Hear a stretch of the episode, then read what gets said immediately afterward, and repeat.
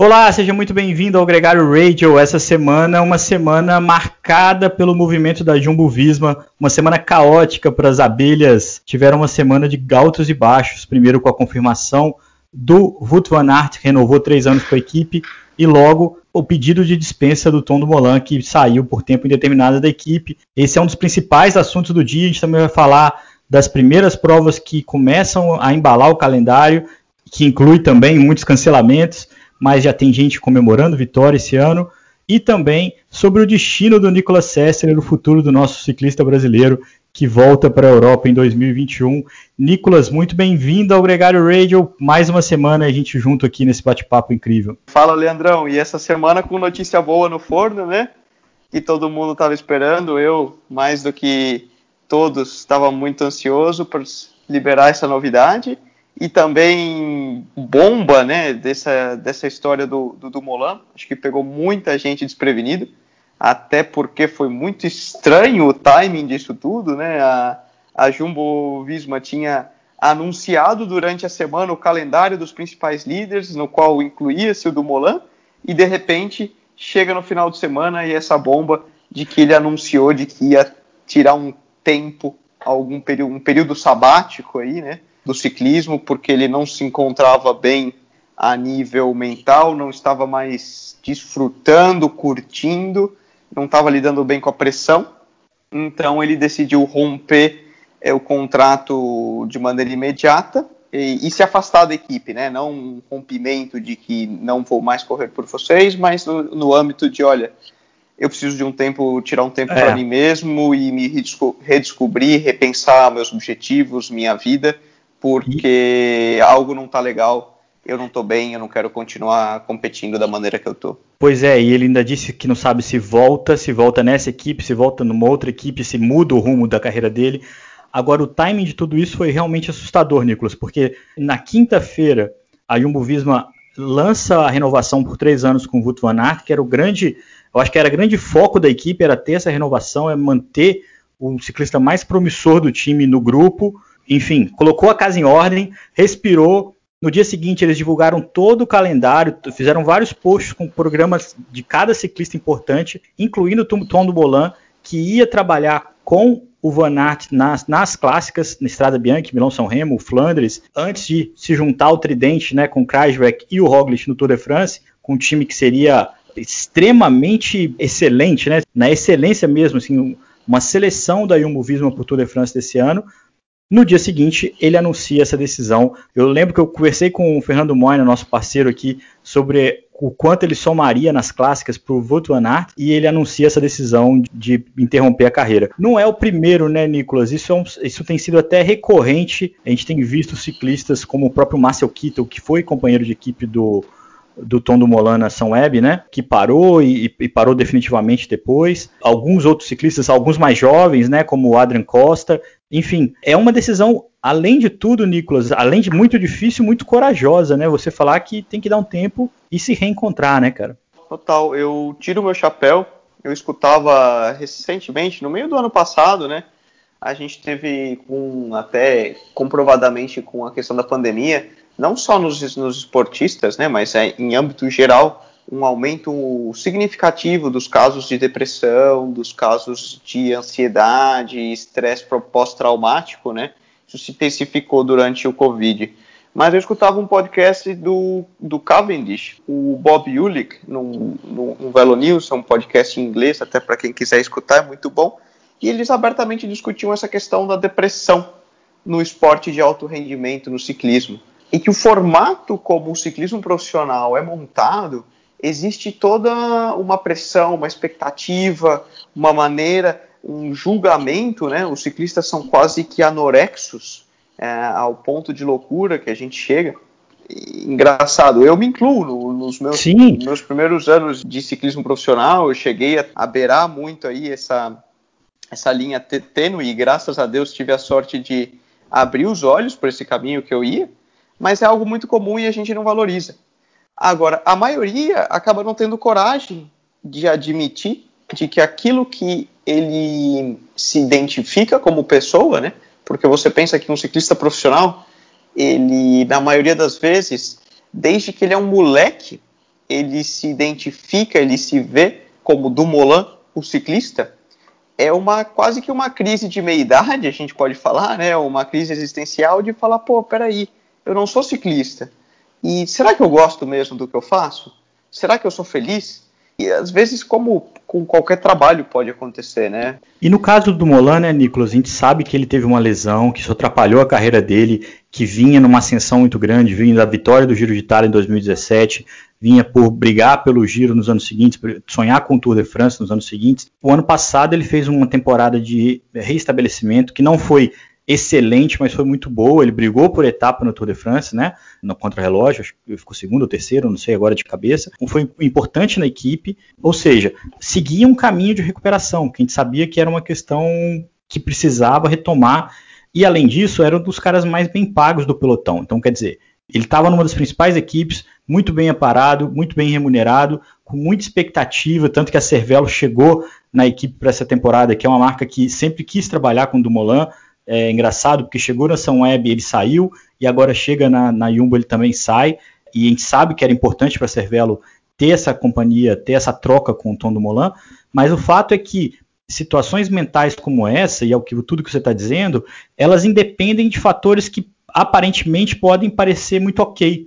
Né? O cara pode estar tudo muito bem. Se você contar o que, que era a temporada 2020 do Tumolan, a perspectiva para essa temporada, por mais que você considerasse que ele seria teria um papel secundário, tanto no, na ajuda do Van Aert quanto na ajuda do Roglic para o Tour de France, é um cara que vitorioso e, e, que continuaria vitorioso. E mesmo assim, essa situação afetou ele ao ponto de interromper. Eu espero realmente que ele se encontre. O próprio Marcel Kittel fez um pronunciamento como esse, né, dizendo que independente do que ele for fazer, que ele se encontre, que ele seja feliz, que ele seja pleno. Às vezes o melhor para ele é virar a página e ser feliz fazendo outra coisa da vida. Nicolas, a temporada devagarinho vai pegando embalo. Essa semana a gente teve algumas provas secundárias, né? Teve uma prova na, na Austrália, o Richport correu com a camisa da seleção australiana e ganhou. Ganhou o Ilunga Rio, que é a subida mais. tem mais dono na história do esporte, né, cara? Ele sempre ganha lá. E curiosamente, Ano passado ele não ganhou. Será que te voltou a, a recalibrar o planeta depois dessa retomada da, da montanha? Voltaram a alinhar os cosmos, né? O Rich Port perdeu pela primeira vez ano passado lá em Ilunga Rio no Tour da Under e esse ano ele ganhou novamente no, lá, então isso é bom sinal. Estamos começando bem o ano, boas coisas estão por vir.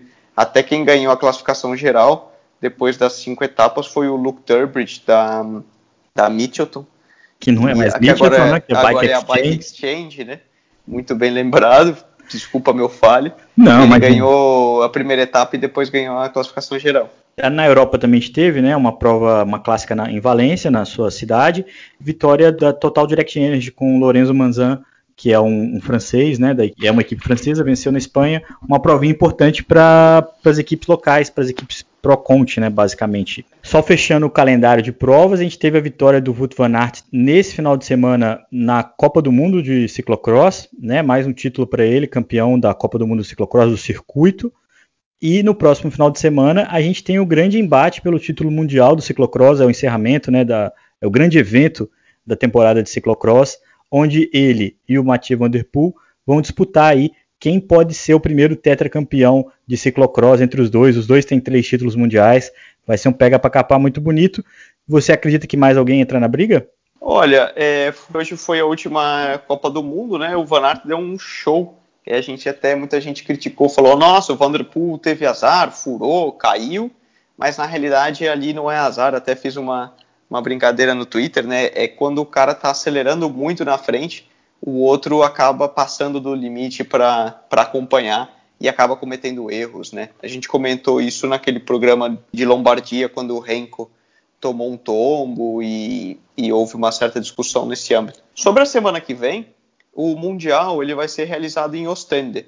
Ostende é na praia, então é um circuito nas dunas. Então um circuito de areia, lembra muito ao de Coxheide, que é um dos famosos do ciclocross, e é um circuito muito físico, tá? Porque a areia você precisa ter muito peso e força para pedalar por cima da areia, o que favorece um pouco mais ao Van Aert. Ele costuma gostar esses, desses circuitos com muita lama pesada, que tem que empurrar muito a bike, ele é um pouco mais bruto, pode-se falar, né? tem mais força pura do que o Vanderpool, que costuma ser mais técnico e mais, mais ágil. Eu, particularmente, acho que o Van Aert é, o, é certamente o favorito. Mas, mundial é mundial, sempre pode aparecer alguém aí tentando roubar o arco-íris, né? Não é futebol, mas é uma caixinha de surpresa. Cara, vamos ao que interessa. A gente está guardando para o final a conversa sobre esse seu novo projeto para 2021. A gente já pode encerrar as novenas que eu pedi para todas as minhas tiazinhas, para todo mundo da minha família acender. E você achou um projeto para 2021, volta para a Europa, vai voltar a competir muito em breve, né, cara? Depende um pouco do calendário pandêmico, mas o projeto está aí, né? Está na mesa. Deu certo, as novenas deram certo. Valeu aí a todos que mandaram força, as suas tiazinhas, avós e todas que acenderam uma velhinha por mim. Vai ser um projeto de primeira mão aqui, né? Dando furo no gregário. É uma equipe nova que a gente está começando. É um projeto novo, chama Global Six Cycling, junto a um ex-companheiro de Burgos, o James Mitri, e um amigo italiano que também corre em Pro Continental, estava correndo na Vini Zabu, é, Manuel Bongiorno. A gente já vinha discutindo há algum tempo de criar uma equipe profissional é, em Pro Continental. A ideia é que isso, esse projeto a gente começasse a colocar ele em prática para 2022-2023. A gente já vinha nessas conversas, essas conversas que às vezes a gente tem no ônibus, é, dentro da equipe, como amigos, né? E o que aconteceu foi que o Covid, no fundo, acelerou essa ideia é, de, bom, a gente ainda não tem a estrutura toda pronta para sair com uma equipe pró-continental, mas tanto, tanto o Bongiorno como o Mitre, como outros ciclistas que vão se juntar ao projeto, eu também, nós estávamos com dificuldade de, de nos realocarmos numa equipe profissional é, para 2021, em, fu em, função do Covid, a gente falou, meu, por que a gente não adianta um pouco isso, tem a estrutura e sai com a equipe um pouco antes, né? Então, para 2021, a gente decidiu já sair com a equipe, a equipe vai sair na categoria continental, ainda não para continental, que seria então na terceira divisão. A equipe vai ter a sede dela em Lugano, na Suíça, junto ao, ao Oliver Zog, que é um suíço, até foi ex-companheiro de equipe né? Liquigás do Murilo Fischer, ganhou Giro de Lombardia. Então o Oliver vai entrar como diretor da equipe, né?